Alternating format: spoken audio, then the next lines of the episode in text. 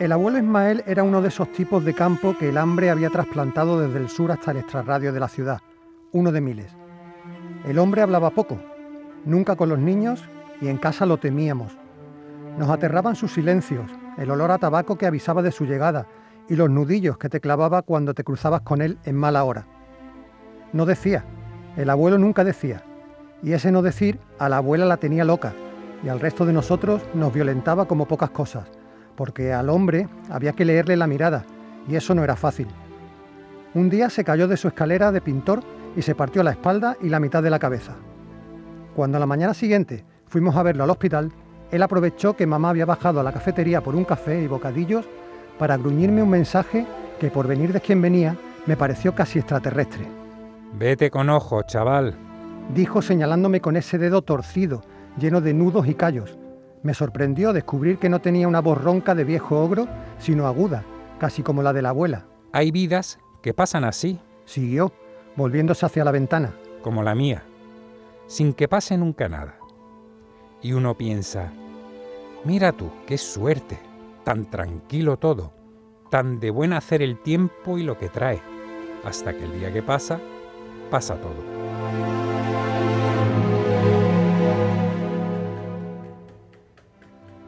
Un país con tu nombre, Alejandro Palomas. La novela va del amor, de la amistad y de que hay mil formas de recomponer la vida porque no es sencillo sobrevivir. Hay vidas en las que, como acaban de oír, no pasa nada durante años hasta que pasa todo. El libro está lleno de conversaciones maravillosas y lo primero que le quiero preguntar a Alejandro Palomas es si él habla mucho consigo mismo. Alejandro Palomas, bienvenido a la tarde. ¿Qué tal? ¿Cómo estás? Hola, ¿qué tal? Muy bien. Estaba escuchando esto que habéis hecho. Sí. Y pensaba, esto es Miguel Delibes, parece Miguel Delibes. Sin duda. A mí me, me lo parecía, ¿eh? ¿En qué me he convertido? Me lo parecía totalmente, pero me parece que es una maravilla. Ay, sí, la verdad es que sí. Oído así, eh, me ha parecido brutal, sinceramente. Lo es, lo es, lo es. Por eso lo hacemos con los autores que, que se pasan por aquí, porque hay una esa perspectiva de, oír lo que escribes, ¿no? De alguna manera. Bueno, la pregunta, eh, la, pregunta, Que, te hacía es si hablas contigo mismo, porque el libro está lleno de, de esas conversaciones que una piensa que el autor es que habla mucho consigo mismo hablo mucho conmigo mismo, todo el rato, 24 horas al día. No paro de hablarme, es que soy una cotorra. Conmigo mismo. Oye, me tengo aburrido. Claro, y hablas entonces con los Alejandros que hay en ti. es como si yo hablase con las Marilos que hay en mí, que no hay solo una y no hay un único Alejandro, ¿no? Sí, a ver, eso también viene porque porque soy una persona muy solitaria, soy muy solo y paso muchas horas al día solo y muchos días a la semana solo sin hablar con nadie. Entonces, eh, yo nunca he tenido la sensación de que no hablo con nadie y eso es porque un día descubrí que había muchos yoes con los que conversaba. Em, y, tengo la, bienaventuranza de que tengo muy buenas conversaciones y muy buena relación con, los, con mis Alejandros. Porque tener muy mala relación con tus Alejandros es la locura, es horrible. es, ese no querer estar solo nunca. Qué bueno, ¿no? Porque no es sano, ¿no? Al final te das cuenta que si la relación que tienes contigo mismo está regular, claro, eso eh, te lleva a un, mal, a un mal sitio, ¿no? Empiezas con una ausencia. Alejandro, quiero que, que me hables de esa ausencia. Bueno, te voy a hablar de otra, si no te importa. Me hablas de la que tú quieras. te voy a hablar de la ausencia que generó esta novela y que, y que, generó también la primera ausencia de la que tú hablas. Eh, yo escribí esta novela mientras mi madre moría. Mm. Y eh, mientras la novela avanzaba, mi madre iba creando su propia ausencia y yo iba, iba haciendo hueco para la ausencia que iba a dejar ella. Eh, una cosa avanzaba y la otra cosa disminuía. Era como, como una cosa de estas, eh, bueno, esa cosa Tremendo, de ¿no? Tremendo. sí. vasos comunicantes, eso era. Eh, de emoción. Había una cosa que era el duelo y que empezaba a ganar en, profundidad y en volumen y por otro lado la creatividad que también ganaba en volumen. Yo escribí esta novela eh, basándome en lo que iba a ser la orfandad. Yo mm. sabía que me iba a quedar huérfano y la escribí eh, intentando terminarla para que mi madre pudiera leerla.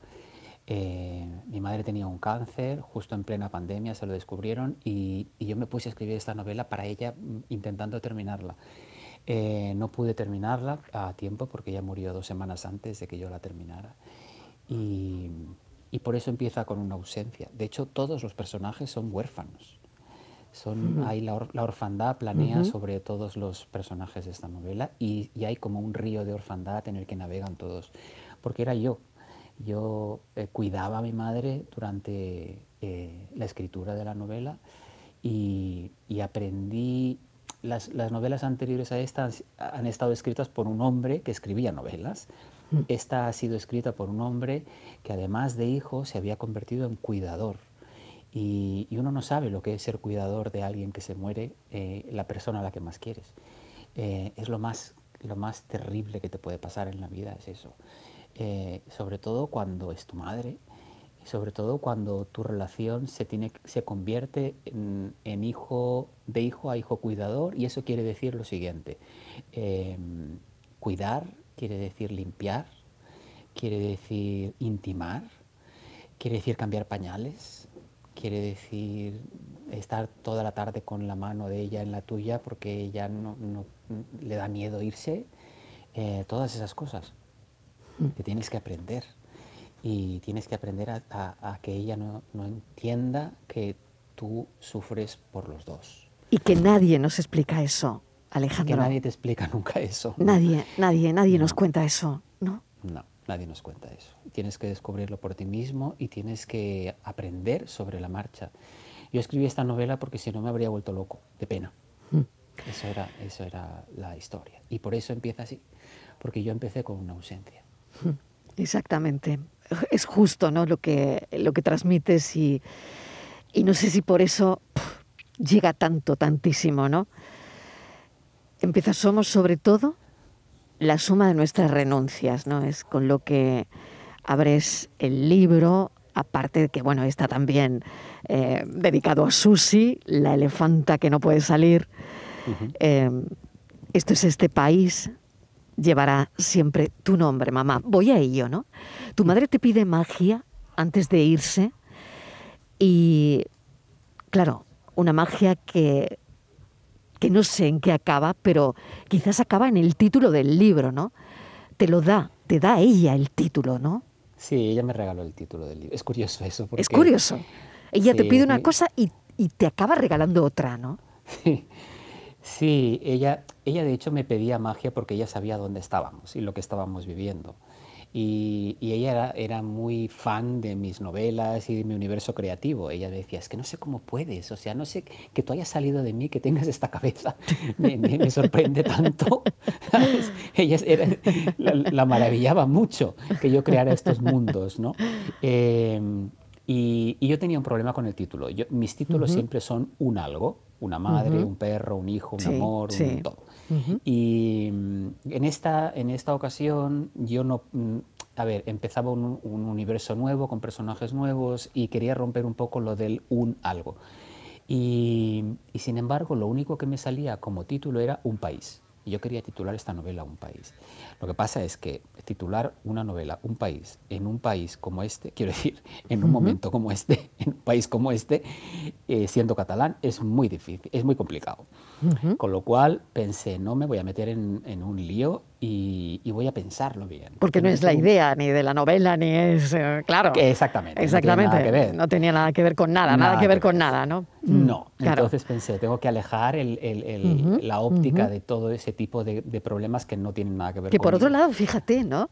Hasta para titular el libro, ¿no? La óptica de país, ¿no? Buscar el, lo adecuado, ¿no? Eh, imagínate que un escritor tiene que ponerse eso en la cabeza, ¿no? eso me lleva un poco al punto en el que vivimos también, por otro lado, ¿no? El punto en el que estamos, ¿no? Totalmente. Mm, mm. claro, por eso tuve que, tuve que modular eso. Mm. Eh, entonces me, mm, lo comenté con ella, estuve, ella ya estaba enferma y, pasábamos muchas horas hablando y pasábamos muchas horas juntos. Y un día, probando cosas, me dijo, eh, ¿y un país con tu nombre? Mm. Y yo le dije, a ver, mamá, escúchame, ¿tú te crees que yo soy tan chiflado como para ponerle a una novela Alejandro? O sea, ¿qué es? Alejandro por Alejandro Paloma. Digo, ¿tú te crees que ya mis niveles de ego están tan, tan desfavorecidos que tengo que hacer esto con mi vida y conmigo mismo? Y entonces ella me dijo, desde luego es que no se puede ser más tonto. Eh, porque ella decía esas cosas. dijo, mm. un país con tu nombre es el título, no Alejandro. Un país con tu nombre. Y pensé, ostras, pues me parece... Pues es impresionante. Me parece súper bonito. Es impresionante. Y se quedó ese nombre. Y se quedó claro, ese nombre. se quedó ese nombre porque además cuando, cuando yo se lo dije a ella, le dije, vale, un país con tu nombre. Yo realmente se lo estaba diciendo así, un país con tu nombre, con, con, con Angélica. O sea, para mí esta novela es Angélica, que es el nombre de mi madre, eh, que es un país con tu nombre.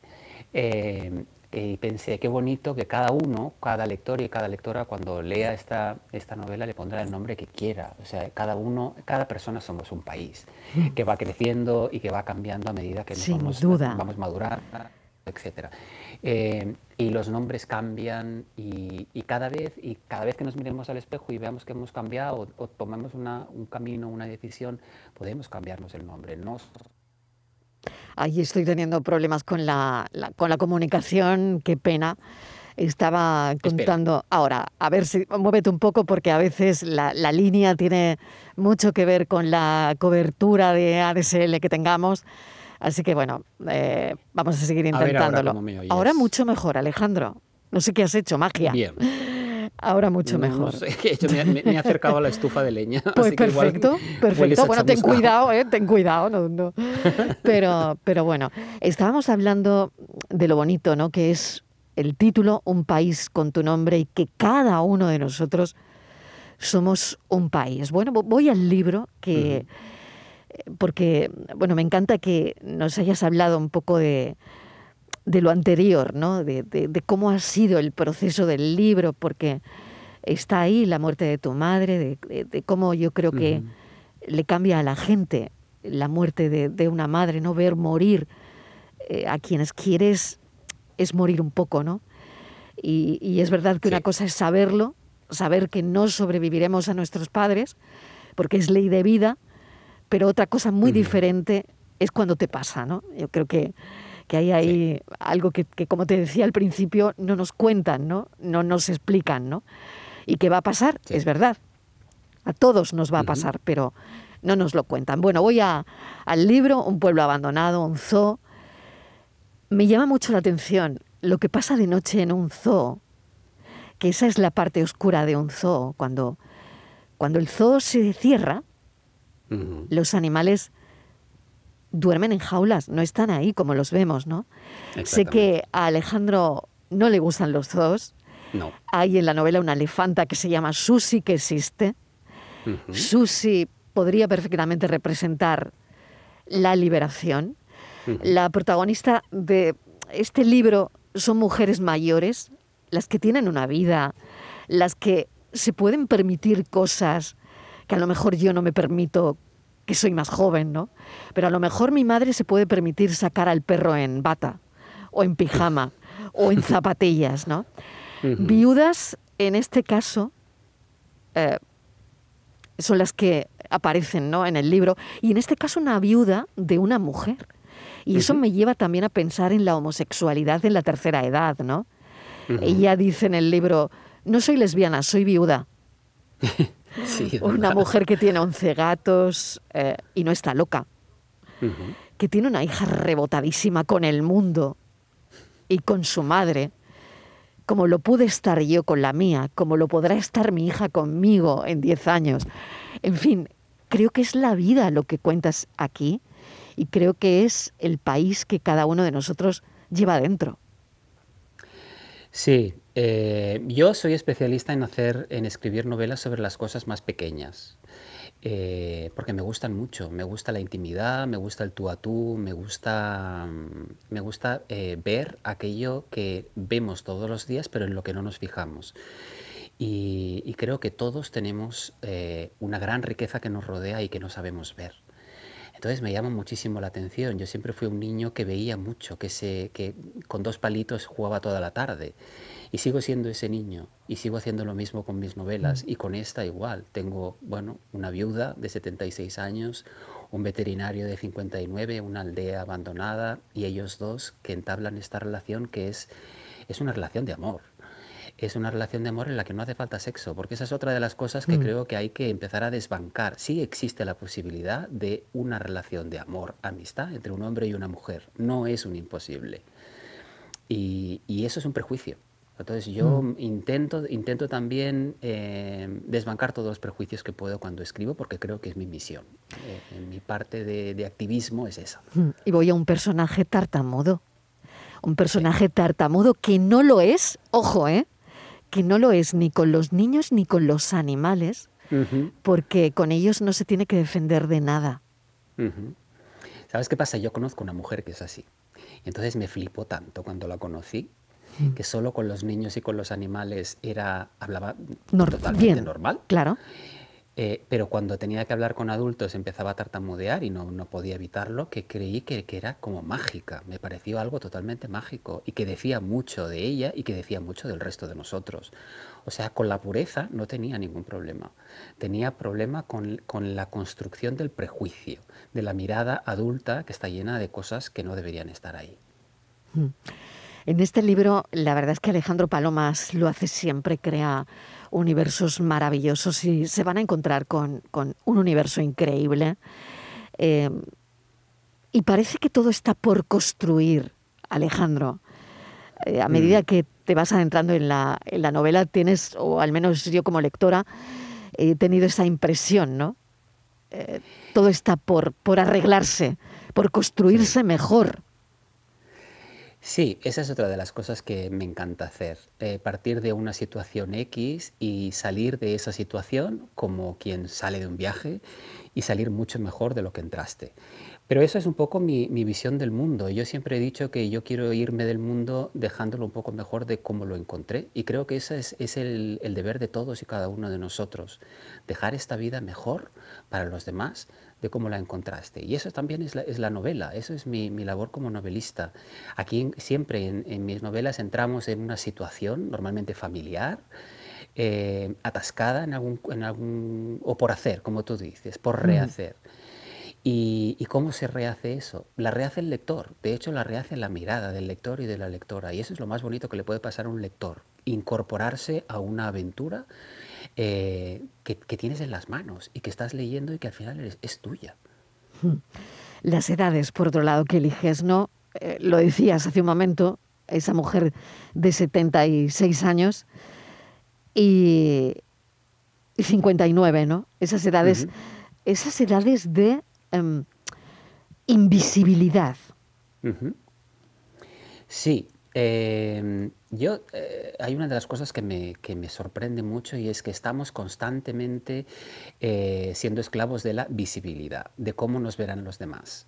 Y de ahí salen todas esas locuras como todas, todo tipo de retoques, operaciones, lucha contra el tiempo, lucha contra el paso del tiempo, lucha contra la vejez, lucha, contra, lucha, lucha, lucha, lucha, porque tenemos la mirada de los demás, que es real o no, pesándonos en la columna. Em, pero hay momentos en que eh, tanto la mujer como el hombre empiezan a ser invisibles porque físicamente empiezas a ser no atractivo eh, según los cánones. Mm. Eh, y entonces la gente empieza a quejarse también de que es invisible. Entonces, ¿qué pasa? o, te quejas por una cosa o te quejas por la otra. De hecho, cuando, cuando llegamos a estas edades de invisibilidad, lo que ocurre es que empezamos a ganar en libertad porque el no tener la mirada, el peso de la mirada social, significa que somos, que nadie nos mira, por tanto, nadie nos ve. Y si nadie te ve, lo que pasa es que puedes hacer cosas, puedes hacer lo que te dé la gana, porque nadie te está mirando. Y eso es la libertad. Pero no sabemos qué hacer con la libertad. Ese es el problema. Entonces, estos dos de repente se ven en una edad eh, de invisibilidad, tanto el uno como la otra, y curiosamente se adaptan rápidamente y lo utilizan eh, a su favor para crear un sueño, para luchar por un sueño, para recrearse como personas. Y creo que eso es maravilloso. Alejandro, bueno, me queda hablar de los, de los zoos, que sé que no, que no comulgas con ellos, ¿no? y, que al final, claro, hay una elefanta que se llama Susi y que existe de verdad. Existe de verdad en el Zoo de Barcelona, junto con dos eh, compañeras suyas. Eh, es una elefanta que lleva allí 10 años eh, y, a la que estamos, digo estamos porque yo estoy dentro de, estamos intentando sacar de ahí de una vez, porque ya tendría que estar fuera de ahí de hecho, y llevarla a un santuario en, Francia que está preparado para recibirla a ella y a sus compañeras. Y yo lucho por todo aquel que necesite que alguien luche por él o por ella. En este caso, eh, a ver, hay, hay grupos que me parecen mucho, mucho más vulnerables, como son los animales, como son los niños y como son los ancianos, porque no tienen una mm. voz fuerte mm. para defenderse y tienen mm. una vulnerabilidad a flor de piel. Siempre que haya que luchar por ancianos, animales o niños, allí voy a estar yo. Susi representa en parte, no lo sé, la liberación de, alguna manera, ella en, porque tendría que estar en un lugar liberada, ¿no? Totalmente. Es, es, es un poco la cabeza de cartel de esa, de esa energía y de, esa, eh, de ese deseo de justicia y de ese deseo de que, bueno, estamos en un mundo eh, en el que no solamente existe el ser humano, sino que somos muchas especies, somos muchos habitantes y creo que deberíamos de acordar algún tipo de concordia para que todos nos tratáramos de o conviviéramos de forma más mm. o menos decente, cosa que no está ocurriendo en este momento. Alejandro Palomas, mil gracias por esta charla. Siempre es un placer tenerte en el programa, charlar contigo. Es como que tras la lectura del libro, después eh, esta charla, una se siente como más, más en paz. ¿no? Mil gracias de verdad, te lo agradezco enormemente. Gracias a ti. Cada uno de nosotros tenemos un, un país y este es un país con tu nombre de Alejandro Palomas, un, cuento para hombres y mujeres que saben que la vida no termina con la muerte, sino con la renuncia a ese sueño que alguien nos negó demasiado pronto. Ausencia quiere decir olvido. Y que es nuestro y que nos hace quienes somos y quienes quizá alimente en quienes nos rodean sueños mejores y más generosos. Esta es una nota del autor, de Alejandro Palomas. Cuando se alejan no vuelven más. Ausencia quiere decir olvido. Decir tinieblas, decir jamás. Las aves suelen volver al nido pero las almas que se han querido, cuando se alejan no vuelven más. No te lo dice la luz que espía, sombra es la ausencia, desolación si tantos sueños fueron mentira, porque te quejas cuando suspira tan hondamente mi corazón. Ausencia quiere decir olvido, decir tinieblas, decir jamás. Las aves suelen volver al nido, pero las almas no vuelven más. La tarde de Canal Sur Radio con Mariló Maldonado, también en nuestra app y en canalsur.es.